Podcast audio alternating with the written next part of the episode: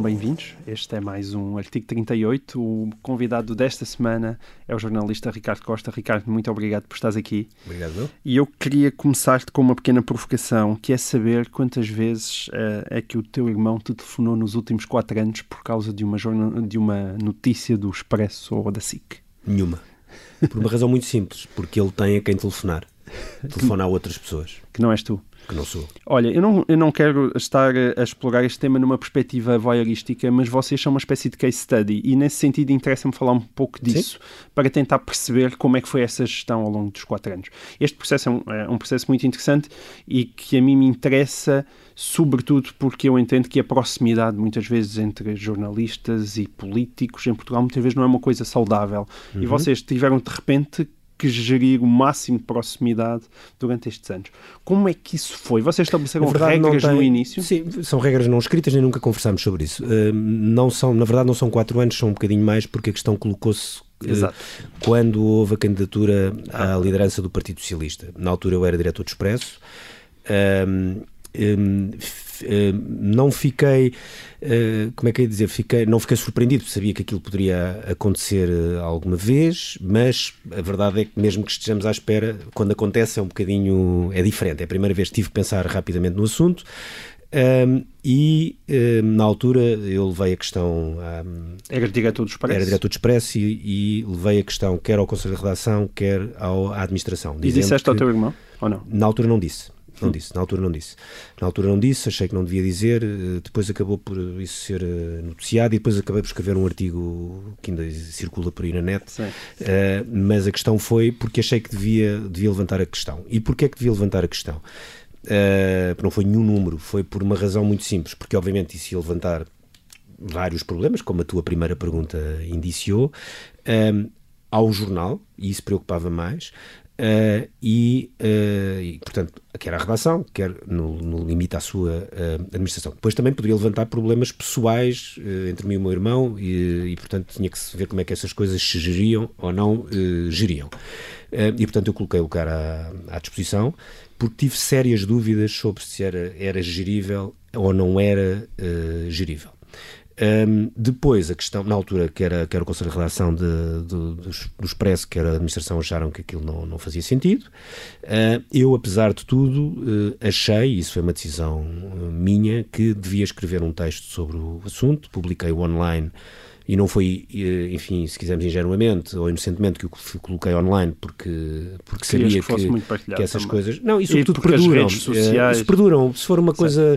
Uh, eu gosto muito de papel, mas uh, digamos que a busca em papel é um bocadinho mais difícil de fazer. E hoje, se alguém for. não sei, não fiz esse, não anda a fazer esse teste no Google, se mas se googlar com os dois nomes, provavelmente aquilo há de aparecer lá em, a partir, acima. e portanto é um texto que, que se mantém atual, que obviamente é discutível, a quem não possa não gostar do texto, não partilhei o texto, uh, só depois de, de, de, de, escrever o texto é que, uh, é que falámos uh, sobre, o, sobre o assunto. Isto, isto porquê? Porque já tinha, nós só tínhamos conversado sobre o tema uns tempos antes, não foi nessa altura, ou seja, nessa altura o meu irmão nem sequer me avisou que se ia candidatar à, à, à liderança do PS, porque já tinha havido uma conversa uma vez em tempos antes, se ele, eu me sentiria prejudicado ou não. Uhum. Um, não lembro quando é que foi essa circunstância, mas tínhamos tido uma única conversa sobre isso, telefónica, em que ele me ligou, porque se a situação ele tivesse que avançar para alguma coisa, se isso se me provocava algum problema. E eu dei-lhe a, única, dei a resposta, que acho que é a única resposta que podia ser dada, e é uma resposta genuína, e também não faria sentido dar outra, é, acho que isso não deve ser um problema para nenhuma coisa que tu queiras fazer. Uhum. Eu Uh, arranjar-me-ei, resolver, resolverei uh, a situação com o meu um, entender. Pronto, é óbvio que no limite, e vou indo agora para, para, para, o momento em que estamos a viver hoje, e depois já, já explico o resto da história, eu sei que esta situação uh, pode levar, no limite, a que eu tenha que deixar de ser jornalista de um, de um momento para o outro. Pode acontecer. Uh, e pode acontecer sobretudo por uma razão. Se Uh, isto para mim não é nenhuma coisa agora, uh, como é que é dizer, nenhuma, nenhum ato, que eu, uma coisa que eu esteja a pensar agora, é uma coisa que está pensada, está decidida e está arrumada na minha cabeça. É no momento em que eu sentir que uh, alguma coisa se torna insuportável para a nossa relação familiar ou, insu, ou, é, ou é prejudicial para o sítio onde eu trabalho, eu deixo de, numa primeira, num, deixo A deixo seguramente de ser diretor, B, eventualmente deixo de, de, trabalhar nesses sítios ou de ser jornalista. Portanto, ah. não, não é tudo, não, não sei se é tudo ao mesmo tempo ou não, mas tenho isso perfeitamente arrumado. A na, vossa relação é mais importante cabeça. do que a tua profissão? A vossa relação, a tua São relação duas coisas muito importantes. São duas coisas muito importantes. Uma, a relação uh, familiar, e obviamente que porque há questões que podem levantar tensões, embora nós não falamos de política, nós não tocamos no assunto, que é uma coisa um bocadinho estranha, porque nós adoramos política. Eu nasci numa casa, ele é mais velho, tinha mais sete anos, não, nós não vivíamos juntos porque somos filhos de, de, de dois casamentos do, do, do nosso pai, um, mas era uma casa onde se respirava política. O meu pai foi militante do PCP até morrer, desde que veio para Portugal uh, com 18 anos, que veio, ou 17, que veio de, de Goa, uh, pouco tempo depois da Segunda Guerra Mundial e, e entrou para o PC um pouco depois, não sei exatamente o ano em que entrou, mas foi naquelas alturas da faculdade, teve preso várias vezes, portanto era uma pessoa, e foi militante até, até, até morrer, ainda no seu funeral tinha uma bandeira do PCP em cima do, do, do, caixão, e era uma coisa que ele gostava seguramente de ter, nunca tínhamos conversado sobre isso, mas, mas tanto para mim para o meu irmão como aquilo foi perfeitamente E o António Costa também se lembra, desde pequeno, que sim, está envolvido na política sim, também, a mãe é? do meu irmão era uma pessoa muito ligada também com os políticos, e eu tinha um tio do meu lado, que era fundador do PSD, e portanto, estávamos todos muito juntos, e portanto aquilo era um e toda a gente falava muito alto e, portanto, são discussões, eram discussões e Sim. algum bocadinho uh, pesadas. Aliás, eu nessa, nessa carta que escrevi ao meu irmão e que uh, disse que eu fiquei, acho que começa aliás por aí, que eu uh, fiquei uma vez surpreendido quando o meu irmão chamou, ou disse os seus amigos sectários ao meu, ao meu pai e eu não fazia a mínima ideia o que é que queria dizer sectários, eu era bastante mais novo e, portanto, nunca me esqueci dessa expressão dos seus amigos sectários, que era uma coisa que fazia parte da guerra mas, mas quando é que vocês decidiram parar de falar de política? Foi antes ainda não disto, foi, não? Foi por uma razão muito simples, ou seja, isto, repito, nunca foi conversado. O que é que acontece? O meu irmão era. Uh, se queres que a parte em que ele teve na Câmara foi uma parte bastante mais fácil. Uh, hum. Porque a Câmara Municipal é uma coisa um bocadinho à parte. É óbvio que é escrutinada jornalisticamente. E é uma tu coisa sempre que fizeste política, não é? é? é? que a questão. Eu, é por acaso, eu tive político. um azar. Uh, eu entrei para o jornalismo todo, a, todo o meu tempo de faculdade e uh, eu queria ser jornalista de internacional. Quando eu fui, quando me disseram, quando a Ana Paula Azevedo, Ana Paula Azevedo, que era minha colega de, de, de faculdade e estava no Expresso, me disse, foi no, eu, fui, eu, eu entrei no, na profissão graças ao público, porque fui suficientemente estúpido, que era muito puto, para estar nas tintas para concorrer para entrar no público, esqueci-me, mas depois tive a sorte, como saiu tanta gente do Expresso para o público, eles de repente precisavam de pessoas, nomeadamente de estagiários. E a Ana Paula Azevedo, que era minha colega de turma, uh, estavas no Expresso já, ela entrou lá muito nova, tinha estado no europeu também, portanto já lá trabalhava, e eles perguntaram-lhe, arranjei uns colegas teus de faculdade que querem vir aqui e tal. E na altura fui eu, o Reinaldo Serrano, uh, o António Tadeia, a Cristina Sim. Figueiredo, não sei se estou a enganar alguém. Pensavas que ia para o Internacional alguém, Oliveira, e eu queria ir para o Internacional. Tanto que eu fui, ia para uma entrevista com o com, com uma pessoa do Internacional do, do, do Expresso, acho que o Carlos Santos Pereira, que tanto foi para o público, foi uma situação anedótica, portanto eu estive durante pá, quatro ou cinco dias a ler seis meses de Expresso Internacional, eu, na altura se me perguntassem quem era o, o Ministro da Defesa búlgaro ou o Ministro das Finanças polaco, eu sabia tudo, na altura e acabaste. E Mas, fui para onde, quando lá cheguei, ele tinha ido para o público. E, e portanto, não fui examinado sequer. Portanto, foi uma grande frustração. E o Zé António Lima disse: não faz mal, vais ali para a política. Pá, eu não. Pronto, ok, eu sabia de política, sabia no sentido, certo. lia tudo. Não era a coisa que eu mais me apetecesse fazer e foi. Pronto, depois estive sempre na política. Mas como disse, a parte da Câmara é foi uma parte que fizemos muito mais fácil. Uh, é um, embora as câmaras municipais e a Câmara Municipal de Lisboa em particular esteja muito, enfim, no radar noticioso, não é a mesma coisa. Hum. Uh, as questões governamentais são diferentes e por isso é que, por uma razão já há muitos anos, quando o meu irmão foi ministro, primeiro dos assuntos parlamentares, depois de, de, de, depois de ministro da Justiça, etc., que nós deixámos naturalmente de falar sobre os Mas porque temas. havia conflitos? Porque... Pá, por uma razão muito simples. Uma pessoa que está, uma pessoa que, não, porque uma, não, por uma questão, porque é uma questão de informação básica. Repara, uma pessoa que faz parte de um Conselho de Ministros, obviamente que tem acesso a tudo o que se passa num Conselho de Ministros e sabe 300 mil coisas.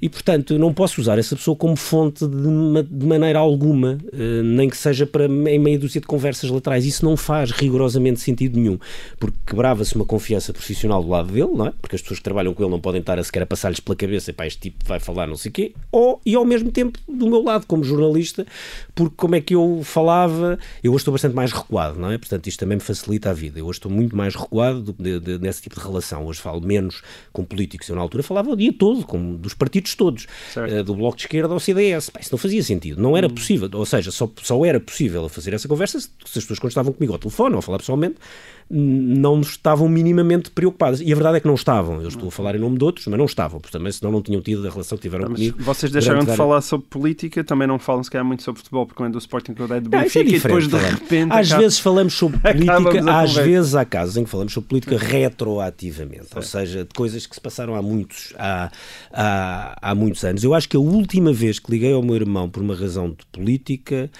foi foi ali, eu não sei se não foi quando foi a admissão do António Vitorino, sobre uma coisa, mas depois percebi que aquilo também era awkward, não, não tinha grande lógica, não lhe podia estar a ligar, não fazia okay. sentido.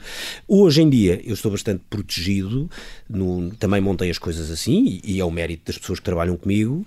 Eh, eu trabalho com um número suficiente de pessoas, jornalistas, editores e, e diretores, que, que têm as suas fontes, contactos e que são pessoas mas, que falam. Isso é uma coisa que eu te queria perguntar. É, é porque tu foste diretor de Expresso, mas saíste um, aí no início de 2016. E ainda bem essa, que saí. Mas essa saída foi porque o teu não, irmão na altura já era primeiro Não foi, mas ainda bem. Ou seja, eu não vou dizer, não posso fazer uma frase sobre uma coisa que depois não aconteceu que é, eu não sei se, se as coisas teriam, apesar de tudo, se conseguido ser geridas como foram se eu tivesse continuado no Expresso. Por uma razão muito simples, porque o Expresso tem, por ser um jornal, um jornal muito político, tem, uma, tem um, se quisermos, uma fricção permanente com os governos que é maior do que tem uma televisão. Por razões óbvias, eh, as pessoas que não estão no meio podem não perceber isso, mas é verdade. No Expresso, a probabilidade de uma pessoa se zangar com um político é muito mais alta. Eu estive 17 anos na SIC, tinha estado antes no Expresso 3 anos, depois estive 17 anos na SIC, depois quando voltei para o Expresso, eu ao fim de um ano ou dois tinha-me zangado ou tido quesílias com mais políticos do que em 17, anos, do que em 17 anos de SIC. É, é um hum. sítio onde as coisas são mais, a fricção é muito mais permanente, o choque é maior.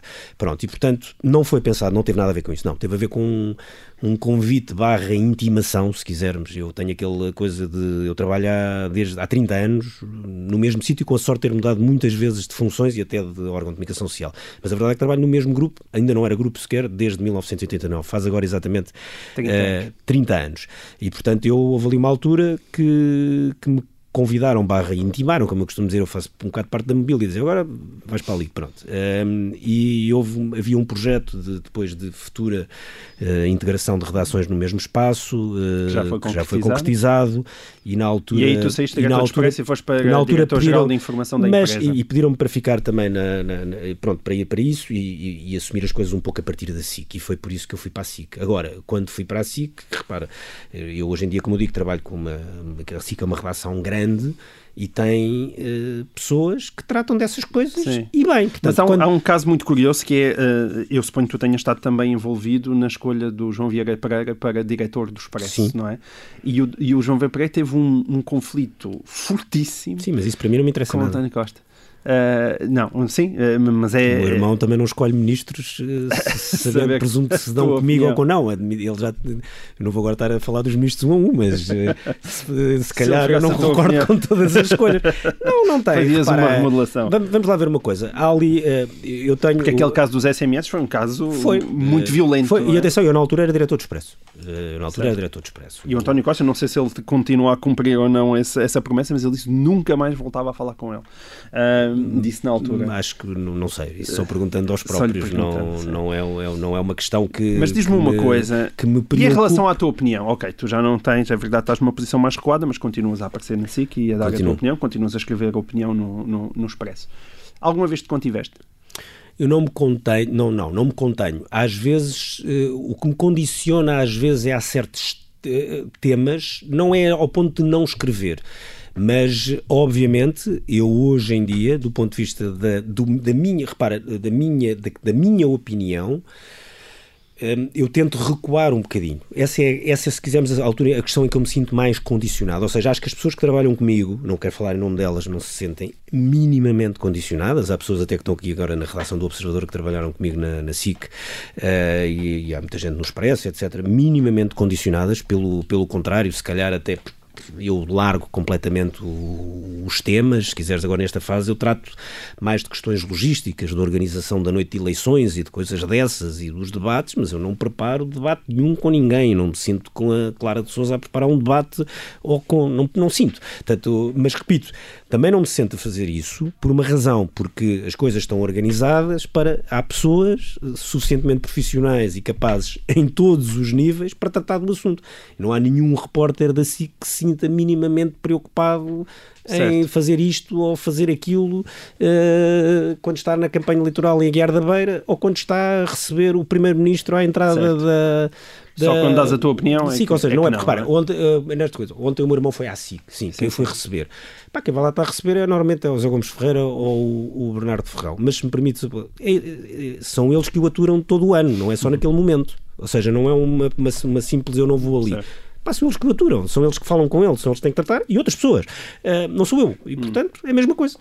Eu, nós começamos... Agora, como tu estás a dizer, na opinião, às vezes, uh, não é. Eu nunca me senti num ponto de não poder escrever alguma coisa. Sempre escrevi, até o momento. Às vezes, porque uh, tento recuar um pouco nos temas, mas aí também acontece porque há muita gente a escrever eh, se quisermos, numa linha da frente de coisas muito dia a dia, eu às vezes tento recuar um bocadinho, hum. se calhar faço textos um bocado mais chatos, é possível, admito que sim, uh, mas não me sinto muito, não me sinto muito uh, constrangido nesse, hum. até um ponto que eu acho que limita a minha atividade. Porque, repito, no dia em que isso acontecer, epá, eu vou fazer outra coisa. Não tenho problemas nenhums com isso, Olha, mas nenhum. Tenho, eu tenho sempre um plano B na cabeça e não é pelo meu irmão ser primeiro-ministro. Um plano B no sentido, o que é que me acontece se eu amanhã quiser fazer outra coisa? Pronto, isso eu tenho isso na cabeça. E o que é que vais fazer então? Não já digo, não é nada, até porque já foi mudado. Já houve alturas que disse que achava que ia ser cervemestre, ia ser cervejeiro. Agora já não, porque já toda a gente é cervejeiro. É fazer outra coisa. Portanto, se houver um momento em que eu me sinta completamente condicionado, ou, repito, Pá, mesmo para terminar, um diretor, terminar a minha, a minha resposta, Sim. uma pessoa quando é jornalista, mas sobretudo quando é diretor de informação, tem que estar, tem que se sentir minimamente apoiado ou reconhecido, reconhecido assim, ou, ou, ou, que está a fazer um bom trabalho em três frentes. Eh, uma para o público, não é? Okay? dois para as pessoas com quem trabalha, a redação, três a administração barra acionistas. Portanto, em, em algum momento em que eu sinta que essa confiança se rompeu, se rompeu neste, se quisermos, neste, nesta, nesta coisa de geometria variável tripartida, de uma forma séria, não é de uma forma Sim. aquelas coisas que acontecem um, um dia e que no dia a seguir já não são nada, obviamente que que terei que ir à minha vida. Olha, mas eu, nós falamos demoradamente disto para chegar àquele ponto uh, que eu te estava a referir da, da questão do case study, que é Existe ou não, no teu entendimento, um problema de excessiva proximidade entre, muitas vezes, jornalistas e pessoas com poder em Portugal, ao ponto de, durante muito tempo, não terem visto aquilo que deviam ter visto? eu acho que, que não, e sim, ou seja, uma resposta parece uma resposta a político. Uh, sim, há, há proximidade, uh, e é óbvio que houve proximidade que não foi boa. Dois, eu sempre fui uma pessoa que me dei com muitos políticos de várias áreas, eh, sou amigo de políticos de vários partidos diferentes e nunca e essa, e essa proximidade nunca, nunca me prejudicou nem nunca me complicou a vida. Aliás, janguei-me com alguns ao longo da vida, eh, porque quer na SIC, quer no, quer no Expresso. Porque eu acho que aí há, há, há uma questão que, que é um bocadinho difícil de explicar. Repara, quando eu fui, por exemplo, eu fui chamado à ERC, ou na altura não se chamava ERC, se não me engano, já nem sei, quando foi aquela coisa das pressões do Sócrates. E eu achei aquele processo ridículo. Porquê é que eu achei o processo ridículo? Mas outras pessoas não acharam, atenção, e eu não estou a dizer certo. que eu é que tenho razão. E aliás, o meu, o meu depoimento é público. E houve depoimentos muito diferentes dos meus, como aliás o do Zé Manuel Fernandes e outras pessoas que também estiveram lá a depor, etc. Porquê? Porque eu entendi, que eu, entendi, eu, levei, eu tive imensos telefonemas do Sócrates. Eu, eu, conheço o Sócrates desde, olha, desde mil, não sei se 1989, se 91, acho que ele é eleito deputado em 91. Portanto, eu era um, um jornalista júnior do Expresso e, portanto, ele era sentava-se na última fila. Uh, e eu, esses tipos da última fila dessa altura, trato-os quase todos por tu. Ele é um deles. E trato por tu, quer dizer, não o vejo há muitos anos, se calhar felizmente, porque agora acho que provavelmente nem nos tratamos, não é? De maneira nenhuma, nem por tu, nem de outra coisa qualquer. Duvido que ele me fala, ou que eu também não tenho interesse em falar. Mas isso é outra questão. Mas eu, ao longo da vida, porque o conhecia, recebi imensos telefonemas do Sócrates pelos temas mais estapafúrdios. Uh, e eu entrava por um ouvido e saía-me por outro. Ou seja, ou então mandava passear. Portanto, não. Quando ele não tinha razão. E, e, não me lembro de alguma vez que tivesse, mas admito que tivesse alguém que tivesse razão. E E, havia, e o que eu acho que nessa altura, por exemplo, nesse processo, eu vi alguns colegas meus uh, que se queixavam de coisas pá, que eram completamente normais. O problema é que depois havia outras que, que, que, provavelmente eram normais. Comigo não se passou nenhuma anormal. Eu ligava, por não sei o quê. Telefonemas, alguns demoravam não sei quanto tempo. Houve um que eu lembro uma vez tinha acabado, estava-me a arranjar, tinha acabado de tomar banho. Tive tempo de me vestir, de fazer a barba, de tomar um pequeno almoço e o Sócrates continuava a falar. Um, já não lembro porque era. Provavelmente alguma coisa faz a licenciatura ou alguma coisa qualquer. E o tipo ia no carro e então ia com tempo e ficou para ali a debitar não sei quantas coisas. Epá, eu, eu disse: está bem, está bem, desliguei o telefone e fui à minha vida, nunca mais lembrei do. Não, há coisas, como eu costumo dizer, que vêm it comes with a job. Ou seja, quando uma pessoa é diretor de informação, às vezes leva com telefonemas de um primeiro-ministro zangado, de um, de um líder da, da oposição, de um, de um, empresário, do que seja, de um sindicalista. Uma pessoa também pode ter telefonemas do Arménio Carlos, porque há só uma vez é que me telefonou e até tinha razão. Eh, pode haver telefonemas de várias pessoas. Agora, e o que eu achei nessa altura é que houve muita gente a confundir telefonemas uh, absolutamente normais como se todos fossem normais. Uh, pronto. E, há, e, é isso que tem que haver. E essa distinção é preciso ser feita. Essa distinção Olha. é preciso ser feita, porque senão de repente nós, jornalistas, também não podemos ser umas, uma espécie de, de profissão como, um, que fazemos tudo bem, não fazemos, dois, que não podemos receber um telefonema. Podemos, nem todos os telefonemas são pressões e nem todas as pressões são uh, pressões uh, uh, violentas ou graves. e é óbvio, estou a falar de uma pessoa que teve muitas pressões violentas e graves, mas no caso, epá, eu não quero dizer. Em relação que, a ti, não. Não é só em relação a mim, é que eu acho que no caso, aí tem muito a ver, com, se calhar, com o grupo onde eu trabalho, e não é por acaso, se calhar, que eu trabalho lá há tantos anos. Porque eu acho que essas coisas na SIC ou no Expresso são muito, é muito difícil que tenham qualquer efeito. Okay. Qualquer efeito. Olha, suspende é... esse teu pensamento porque nós eh, já voltamos a exatamente a esse tema. Agora temos que interromper só para um breve intervalo. Até já. Olá, sejam bem-vindos à segunda parte de Artigo 38. O meu convidado hoje é o jornalista Ricardo Costa. Nós estávamos a, a, a, tentar fazer uma distinção entre aquilo que são pressões aceitáveis e pressões inaceitáveis e estávamos a falar do inevitável caso de José Sócrates. Tu estavas-me a dizer que o conhecias bem desde 1991. Um, alguma vez imaginaste que José Sócrates poderia ser aquilo que hoje nós desconfiamos que ele seja? Não, do ponto de vista da, da questão do dinheiro e, do, e da questão do, do, do, seu amigo Santos Silva, não. Isso não. Uh, quando eu conheci o Sócrates em 91, eu e outros uh, jornalistas que estávamos naquela altura, ele já tinha uma fama no PS uh, de, de, menino rico. Era um menino rico. Hum, eu não sei quem é que inventou isso ou não, mas era, era um pouco a ideia que tinha. Tanto que eu, de facto, durante muitos anos acreditei na, naquela teoria de que era o dinheiro da mãe, da do avô, etc. Eu lembro-me de uma, de uma história. E posso... era ostensivo. Não, não, na altura não era ostensivo. Ele hum. tinha era uma coisa, sei lá, uh, fazia ski. Não, na altura o Sócrates não se vestia como se vestiu depois. Não, não, atenção, não era, não era nenhum fashion icon nessa altura, nada que se pareça. Mas tinha fama de ser uma pessoa que tinha dinheiro. Eu, a primeira vez que me lembro de uma, assim, de uma coisa mais ostensiva, uh, posso contá-lo, foi uma vez que fui, fui ao gabinete do então Primeiro-Ministro António Guterres, fui entrevistá-lo, gravar um depoimento sobre um tema qualquer, já não sei o que foi. Uh, e o Sócrates, à altura, era ministro adjunto, portanto, tinha deixado de ser secretário de Estado do, da Defesa do Consumidor, tinha-se zangado com Elisa Ferreira. A Elisa Ferreira detestava uh, José Sócrates mesmo, aliás, despediu e o, e o, e o, e o então Primeiro-Ministro acabou por adaptar a, a Ministra de Junto, se não me engano, ou secretário de Junto, depois Ministra de Junto, e há ali um momento em que eu, eu fui lá entrevistar e o Guterres tinha um computador espetacular, um Macintosh em cima lá da secretária, uh, sendo que o Guterres não usava computadores, não é? Portanto, não usava. Uh, ele e o Paulo Portas foram mesmo os dois últimos portugueses a, a aprender a usar um computador e a mandar SMS. E, e eu na altura disse, pá, você tem aqui um um computador uh, caro e, e bom. Uh, e ele diz: é pá, foi o Sócrates que me deu uh, quando eu fiz anos e não sei o quê. E o, e o Guterres usou uma expressão qualquer, estou a citar uma grande espécie do género. Sabe como é que é? Ele é, tipo, é rico e deu-me o computador. Pronto, mas eu também achei aquilo normal, porque o próprio tipo é rico. Achei uma prenda um computador, é uma prenda que na altura era uma prenda cara, um computador era mais caro do que é hoje. Enfim, era ali um gesto de amizade para o, o Primeiro-Ministro e e no fundo queria entrar no seu plano tecnológico avant la lettre de e Sendo pronto. que ele próprio parece não domina Na altura, repito, dei zero importância ao assunto. Hoje lembro-me dessa cena. A primeira vez, com toda a sinceridade, a primeira vez que eu disse há aqui qualquer coisa que não bate certo foi na história da montra de Rodeo Drive. Se calhar agora que tens essa, essa coisa bem na cabeça, se calhar vais dizer, pá, então e estas 20 anteriores? Não sei. Eu estou a ser 100% sincero. A primeira vez, e nem me lembro em que ano é que isso foi. É melhor enquadrar isso para as pessoas é que estão a ver lá em casa. há uma loja super, super, não é super cara, aquilo que nós chamamos super cara, agora mete aí uh, à, à potência 5 para dizer, é uma loja onde uma pessoa tem ali um personal, um personal shopper uh, e onde não se compram coisas, ninguém está ali por, para comprar, para gastar 50 euros e o nome estava na montra eh, como cliente. Essa, essa loja tinha na montra certo. decalcados os nomes dos seus grandes clientes.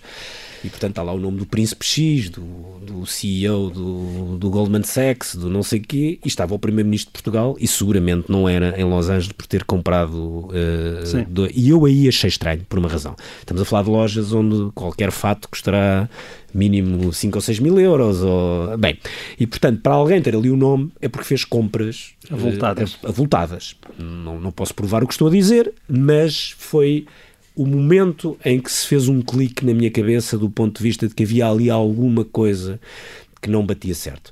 De resto, eu no resto, em termos de trabalho, como eu digo, um, as expressões para mim eram, entravam por um, por um ouvido e saíam pelo outro. Portanto, uhum. eu ligava pouco uh, e até achava alguma graça àquela bravata quando não passava de certos pontos e também eu não deixava passar de certos pontos. Eu lembro, por exemplo, ainda na última campanha eleitoral dele... 2011?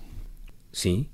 A última eu campanha fiz, eleitoral com o Passo Eu fiz uma entrevista divertida com o Pedro Mexia, hum. fomos para Vila Real uh, entrevistá-lo. Foi, foi divertida, foi, ele não, quase não olhava para mim que ele queria fazer a sua, o seu debate, com, ele queria fazer um debate com o Pedro Mexia sobre ideias. Uh, portanto, foi divertido. Sim, costela. Portanto, eu acabei por ter ali uma, uma participação bastante mais pequena na entrevista. Mas foi aquilo, tudo aquilo foi divertido, foi, hum. foi animado, porque ele dava luta e tal. Eu olhava um pouco para esse lado, percebendo que havia ali uma mitomania, que tipo, ia se espalhar nas eleições, aquilo para mim era evidente, aquilo era ao fim de um ciclo, não imaginava minimamente a questão, não imaginava a questão do, do, do que se ia passar uh, uh, a seguir, uh, pronto, não tenho... Mesmo com todos os casos que surgiram durante aquele tempo? Bah, os casos que tinham surgido antes eram casos que mostravam um padrão comportamental, isso eu não tenho, se quiseres, um padrão de seriedade, isso eu não tenho dúvidas sobre isso.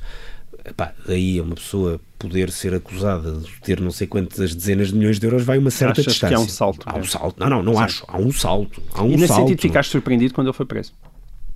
Detido? Só não fica surpreendido porque uns dias antes já, já, já, já, alguns colegas meus eh, bem informados já estavam na pista disso, eh, mas fiquei surpreendido, tanto que fiquei surpreendido que há um. Eu fui nessa noite, depois fui à, à SIC a comentar, ainda estava no Expresso na altura, e lembro-me que quando foi a questão dos 20 milhões de euros, eu fiquei completamente surpreendido com o valor, porque o Sol, entretanto, tinha publicado isso online uhum. para uns, uns artigos da Felícia Cabrita, e eu não eu estava a leste dessa parte do, do processo, um, ehm, e, mas não não tenho dúvidas em dizer que aquilo é um, é um caso mais grave da democracia portuguesa. Uh, e achas que esse caso até agora foi levado com a seriedade necessária? Por quem? Eh, por mim foi de certeza. Por mim tenho, e já escrevi pela, muitas pela, vezes. Tomei, aliás, a decisão radical na SIC, na, na SIC. Tomei, não, tomei, tomámos em conjunto, mas sim, mas tomei no limite a última decisão foi minha, de, que é uma questão também muito discutida pelos jornalistas, quando nós fizemos um trabalho sobre a Operação Marquês, uh, com vários colegas. Uh, em que mostraram os vídeos dos interrogatórios. Em que tomámos a decisão de usar alguma pa partes de vídeos, mas enfim, completamente expurgada de questões pessoais, íntimas, jocosas, etc. Nós, aquilo deu muito trabalho trabalho ao, ao Luís Garriapa, à Amélia Ramos, à Sara Oliveira, os jornalistas que, que, fizeram, que fizeram aquilo e a quem, a quem também teve a editar, que para não, ser, para não fazermos nada que, aquilo foi muito trabalhado jornalisticamente. E foi em abril de 2018, mas não é? Quando, tomámos, muito quando nós tomámos essa decisão... Foi há um ano e meio, é? Foi exatamente porque o caso era absolutamente excepcional sobre todos os pontos de vista. Sei que vamos ter problemas cá na Justiça, espero, não vou dizer sei porque não tenho a verdade no bolso, que, hum, que a nível que seja que sejamos que as pessoas percebam cá, uh, se não no limite no Tribunal Europeu perceberão, porque porque porque é um porque há, também há precedente há hum, jurisprudência sobre isso e porque o caso é absolutamente excepcional. E as pessoas que olham para isto como é mais um caso as pessoas estão a brincar com. Estão, não estão a brincar comigo, estão a brincar com o país. Não é mais um caso. Não é. É claro que nós não podemos confundir. Isso é que foi a grande discussão que eu tive com outros jornalistas e depois também escrevi um artigo eh, de resposta, entre aspas, a vários artigos que ali foram publicados na, na altura. Houve vários uh, jornalistas. Várias gente se insurgiu e contra. Eu escrevi e depois colunistas um, insurgiram-se contra nomeadamente fiz uma brincadeira imagens, com, com o texto do, do Vicente Jorge Silva que se chamava Isto Não É Jornalismo e eu escrevi um texto chamado Isto Não É Não Jornalismo. Uh, pessoas não podem confundir dois planos. Um plano é um plano da, da, da, inocência até prova em contrário. Nenhuma discussão sobre isso, não há nenhuma discussão sobre isso. As coisas têm que seguir os trâmites legais e os recursos todos que existirem e até eh, transitar tudo em julgado, a pessoa não é culpada. Isso é uma coisa. Outra coisa é os jornalistas acharem que são historiadores e que só podem pegar nos assuntos depois de tudo acontecer e não acompanharem um caso quando esse caso está em investigação, em acusação ou em fase de inquérito, não faz sentido nenhum. Isso é uma coisa completamente absurda, sobretudo depois da acusação estar cá fora. Não é tomar a acusação como a verdade, como é óbvio, até porque eu acho que a acusação tem defeitos, atenção. Uh, tenho algumas dúvidas, por uma razão muito simples toda a questão do, do, do, branqueamento de capitais e da fraude fiscal é facílima de, de, de, acusar e presumo de provar aquilo. Até uma criança da quarta classe percebe. Na parte da questão da corrupção, o, te, o colocar dentro do mesmo processo toda a parte do BES e da PT é, na minha opinião, um salto muito arriscado do ponto de vista de conceptual. É óbvio que as pessoas que teorizam sobre isto e, e as que praticam, no Ministério Público, explicam que hoje o grau de complexidade e de sofisticação da corrupção leva a que algumas das coisas não sejam tão lineares como nós estávamos habituados. Mas eu tenho medo que isso faça com que o processo se torne mais frágil em algumas partes e que venha a, a, a, venha, venhamos a entrar num processo tão confuso que no fim as pessoas não percebem uh, e possa ter, ter haver uma parte da população que aceite, uma parte significativa, porque assim maluquinhos há sempre, mas uma parte grande da população que aceite que a tese de que isto era tudo uma cabala Isso e é que afinal não era. Eu também acho que é difícil Sabes de acreditar. Que a maior parte das pessoas hoje em dia não tem grande dúvida eh, acerca da culpabilidade de José Sócrates, não é? Não, isso não, mas a questão isso é, também se deve... mas quando entras na parte, e eu essa parte conheço bastante bem, uh, a parte de, da questão da OPA da PT, a parte do BES, a questão é mais complicada de ligar. É, in, é indiscutível mais, com toda a frieza, é mais complicada de, de, de ligar. Uhum. Uh, obviamente que quem produziu a acusação, se o fez, foi porque já segura do que está a fazer, e eu tendo lido a acusação toda, e conhecendo grande parte daquilo que vivi aqueles acontecimentos e conheço grande parte daqueles protagonistas, para não dizer que os conheço praticamente todos, tenho um bocadinho mais dúvidas na, na solidez, na solidez da, da, da, da parte da acusação relativa à corrupção. Uhum. naqueles casos. Pronto. Dito isto, eh, espero que este caso avance para tribunal, que avance de uma forma eh, exemplar. Quando eu digo exemplar, não é porque tem que ser nenhuma punição exemplar, mas que seja exemplar porque acho que o pior que podia acontecer para a nossa democracia era que esse caso acabasse e que 20 anos depois ainda fosse discutido uh, como uma coisa politizada, uh, como, enfim, como aquela malta que me tenta comparar com o Lula, não é? Eu não gosto de fazer críticas à, à concorrência, mas tempo quando a TVI pôs o Sócrates a comentar o caso do Lula, pá, eu fiquei, pá, isto não faz sentido nenhum, quer dizer, isto é Olha, loucura total. Satisfaz-me também uma curiosidade que eu tenho em relação, aliás, à, a, que mete também a TVI, que é, vocês estavam na linha de frente, o José Sócrates foi detido em novembro de 2014 e depois no final de 2015 ele, ele deu a sua primeira entrevista, não é? Sim. E vocês, eu penso que assim que estava na linha não, não, da frente acabou por ser ultrapassada não, não, pela era, TVI. Não, não, não, certo? era o Expresso. O, o Expresso, foi o Expresso. Não, aliás, eu acho que foi, não, acho que não estou enganado, foi a última vez que falei com o José Sócrates ao telefone. E foi, porquê é que o foi Expresso... Um telefonema, foi um telefonema histórico. Então, que é, ele liga, contar. ele fala com o Bernardo Ferrão, consegue falar, fala primeiro, e marca uma conversa para aquilo tem uma hora que se pode telefonar e tal. E o Bernardo acerta a hora, então depois do almoço, não sei qual era o dia da semana, às três da tarde, nós às duas e meia, estamos sentados numa sala do Expresso, telefone em alta voz, e liga ao Sócrates. É, e bem, é, uma, é, uma, é uma cena que devia ser filmada, que ele estava desligado da prisão, portanto não, não, não, fomos as primeiras, fomos umas das primeiras pessoas a quem ligou. Ele tinha acertado isso com o Bernardo, ele dava-se bem com o Bernardo, embora era aquela guerra permanente de, o Bernardo era um repórter de televisão, intérprete que andava sempre acima, era, devia ser a pessoa que mais chateava o Sócrates no mundo, mas o Sócrates tinha esse lado como gostava de alguma adversidade, eh, a relação, apesar de tudo, existia.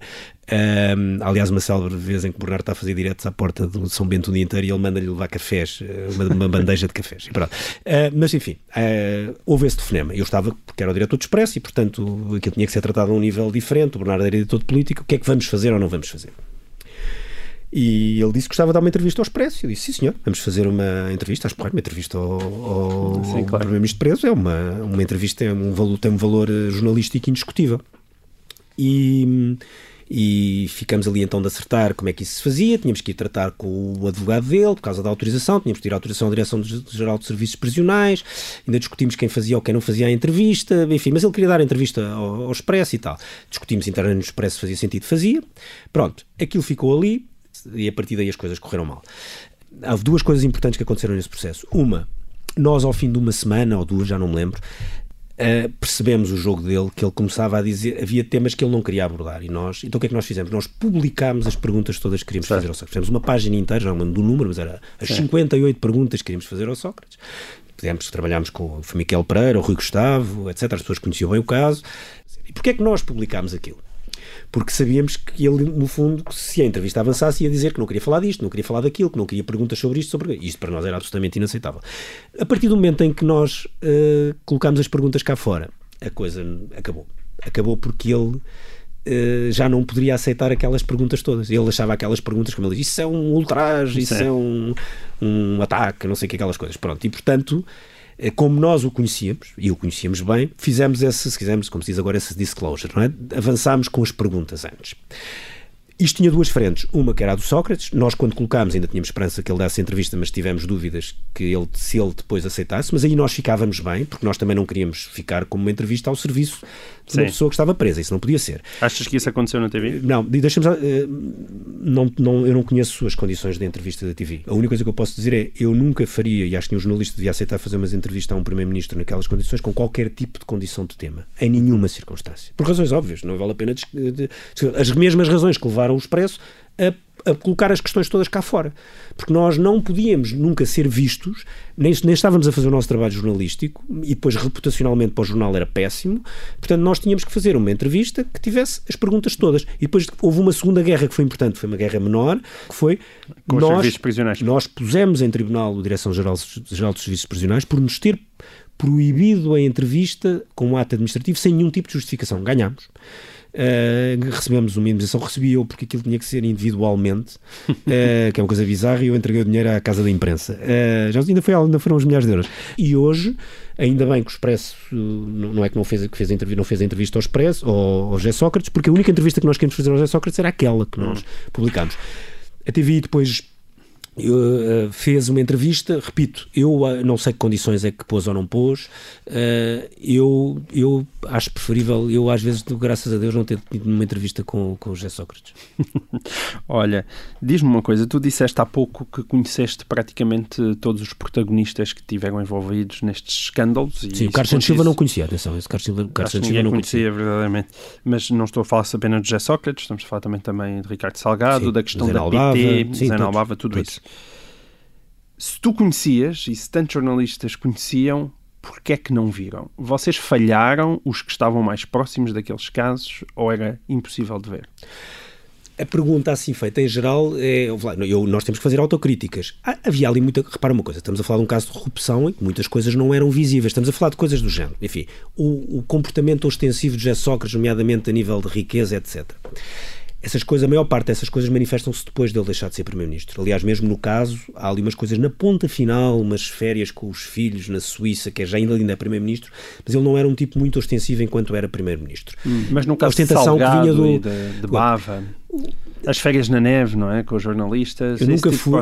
Eu aí, assim, eu nunca fui às férias na neve, iam, iam, iam jornalistas de, de economia. Epá, mas sinceramente aí eu acho que as pessoas estão, estão a confundir muita coisa. Eu tive uh, vários convites de. Eu, eu já eu almocei, tomei o pequeno almoço, ali, sei lá, três ou quatro vezes com o Ricardo Salgado, como tomei com outros banqueiros não me faz questão nenhuma. Mas não te levava a Nova York para tomar um pequeno almoço? Não, não me levava a Nova York, mas se me tivesse convidado para ir a Nova York para alguma coisa que eu achasse importante, eu se calhar teria ido. Eu nunca uhum. tinha, eu, repare, eu acho que aí é que as pessoas convém perceber uma, convém perceber uma coisa. Que houve, obviamente, abusos, eh, de, de, se quisermos, uma promiscuidade excessiva, houve. Daí as pessoas acharem que quem uh, tiver convívio com o Zainal Albava depois não é capaz de escrever sobre ele, pá, isso, as pessoas estão malucas. Vamos dizer uma coisa. Eu, por exemplo, olha, um caso do Manel Pinho. Manel Pinho, eu conheci muito bem o Manel Pinho. Conheci o Manel Pinho antes de ser ministro. Uh, e acho que fui a primeira pessoa a escrever, ou se não fui a primeira, fui a segunda, mas fui a primeira porque aquilo calhou ali numa sexta-feira uh, e eu escrevi para o Expresso sobre o caso do Manel Pinho ter recebido o dinheiro, o dinheiro uhum. do BES. E eu conheço o Manel Pinho, trato o Manel Pinho por tu, já não o vejo há muito tempo, já estive em casa do Manel Pinho, uh, conheço bem. Eu não tenho nenhum problema com uma pessoa. Um jornalista. Mas não mantens tem... essa distância, mas não, isso não te afeta. Atenção. Por exemplo, eu a mim tento imenso evitar pequenos almoços e almoços, mas, isso, mas me, atenção, isso me afeta a mas mim há, Mas aí, com todo o respeito, tu não és jornalista no sentido de andares a fazer notícias, são coisas diferentes. Nem és editor certo. ou diretor de um jornal. São coisas diferentes. Um jornal, por exemplo, eu conheço, eu trato o Zé Albava por tu, se eu encontrar, trato, não tenho nenhum problema, eu não hum. sei se ele me quer falar. Eu conheço bem o Zé Albava, nunca fui íntimo do Zé Albava, mas estive com ele em muitas circunstâncias. Uh, cheguei, aliás, olha, a jantar com ele, não, não tipo jantar de amigos, mas a jantar com ele no Brasil de calças de ganga e t-shirt, quando ele estava uh, na Vivo, como uma vez estive com ele nos copos no Algarve, numa coisa qualquer da Mel. Agora a questão é, o que o jornalista tem que perceber é, isto é a minha opinião, não têm todos que fazer a mesma coisa. Eu não tenho nenhum problema em, enquanto jornalista, ou neste caso diretor ou editor de política, que também fui, uh, ter relação com políticos, com banqueiros, com empresários, desde que eu saiba e desde que eu tenha a capacidade de dizer deles o que eu acho que tenho que dizer ou escrever no momento em que tiver que o fazer. Eu acho que, porque senão, repara uma coisa, as pessoas confundem muito, muitas coisas. Eu, pá, eu vou dar um exemplo. Eu sou, hoje não, não, há muito tempo que não nos damos, porque ele andou Eu sou amigo do Paulo Portas, sou amigo. Conheço Paulo Portas há 200 anos. Como conhecia o Miguel, uh, o meu pai era muito certo. amigo da mãe, do, da mãe deles.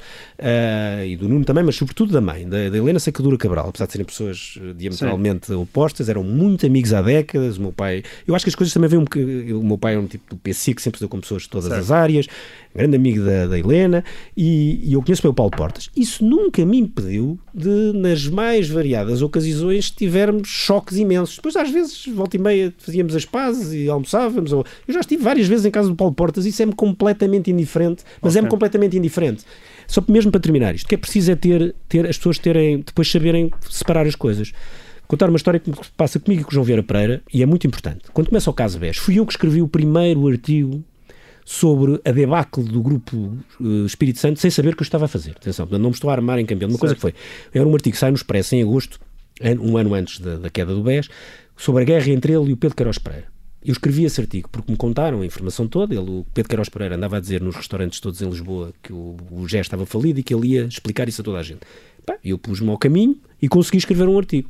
Portanto, havia ali, o artigo era um artigo bom, ultra noticioso e até divertido, porque era uma guerra entre famílias ricas, as famílias bem de Lisboa, que chocavam forte e feio por causa do controle de uma das grandes máquinas de fazer dinheiro de Portugal, que era e é a CEMAP. Escrevi o um artigo, pronto. E na semana seguinte, e esta história é testemunhada por três pessoas, o advogado Pedro Queiroz Pereira, Jorge Black, foi ter comigo e com o João Vera Pereira ao Expresso, ou às seis da tarde ou sete de um dia. E apareceu com uns grandes dossiês e fez uma pose assim, que disse assim, bem, eu antes de começar tenho que perguntar, vocês querem mesmo abrir isto?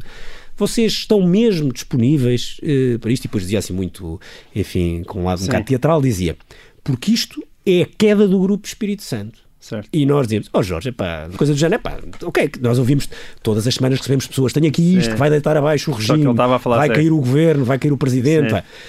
E ele disse aquilo duas ou três vezes. E ele estava mesmo a falar a sério. Depois nós começámos a ver os papéis e os papéis, porque ele disse que isto, se acontecer, vai trazer sérios problemas ao Expresso, porque é o fim do Grupo Espírito Santo. E ele tinha razão.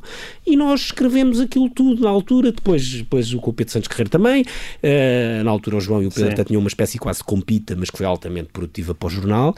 Tínhamos fontes todas e o Expresso todas as semanas, todos os dias, dava 300 notícias sobre aquilo. Uh, e foi uma coisa... Uh, nós não tivemos problemas e tanto o BES como o APT eram, se calhar, dos nossos maiores anunciantes anunciantes, estavam uhum. seguramente no top 5, e tanto eu, como o João Vieira Pereira, como o Pedro Santos Guerreiro, conhecíamos todas aquelas pessoas e provavelmente tratávamos todas por tu, ou o Salgado não tratava por tu, mas o resto tratava Olha, tudo por Deixa-me só fazer então uma última pergunta que nós já estouramos totalmente o nosso tempo, que é a lista de jornalistas avançados do BES alguma vez existiu? Eu isso vou dizer, eu não estava no Expresso nessa altura, e, portanto não vou agora estar a atirar, mas não estava no Expresso na altura, estava na SIC. Uh, se as pessoas forem ler o artigo no, do Expresso, uh, o que o artigo diz, há uma coisa assim, as pessoas confundem com os Panama Papers, assim, os Panama Papers são todos públicos, qualquer quiser vai, estar lá os Panama Papers, todos, está tudo público. E essa famosa lista? Pronto. O artigo do Expresso, que tem na minha opinião um erro, porque tem, uh, diz, no meio de uma coisa, diz que na investigação que há uma lista de autarcas, empresários, gestores, nhanhanhã, e jornalistas que estará nas mãos do Ministério Público. Eu, sinceramente, acho que o Expresso não devia ter escrito isso. Porquê? Porque, um, essa lista se o Expresso escreveu, provavelmente existe, mas ninguém sabe se essa lista é verdadeira, uh, se é uma lista factual, se é uma lista testada, ao ponto de, e nem mais, ninguém sabe se a justiça sequer lhe deu importância ou se a tirou para o lixo para achar que é uma coisa ridícula. Mas diz-me uma coisa, independentemente da lista existir ou não, havia jornalistas avançados pelo Não faço a mínima ideia. Pessoas com quem eu trabalhei, não me passa pela cabeça que alguma tivesse algum tipo de relação dessa, dessa natureza. É. Ricardo, muito obrigado por ter estado aqui. Foi uma ótima conversa. Obrigado. E assim termina mais um artigo 38. Até para a semana. Vodafone Business, o seu parceiro na transformação digital.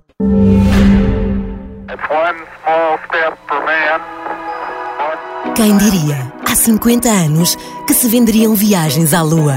Que com a transformação digital, os negócios mudariam tanto? Que hoje Graças às soluções de segurança da Vodafone Business, a informação digital está mais protegida que os dados físicos. Quem diria? O seu negócio mais competitivo, as nossas soluções de segurança.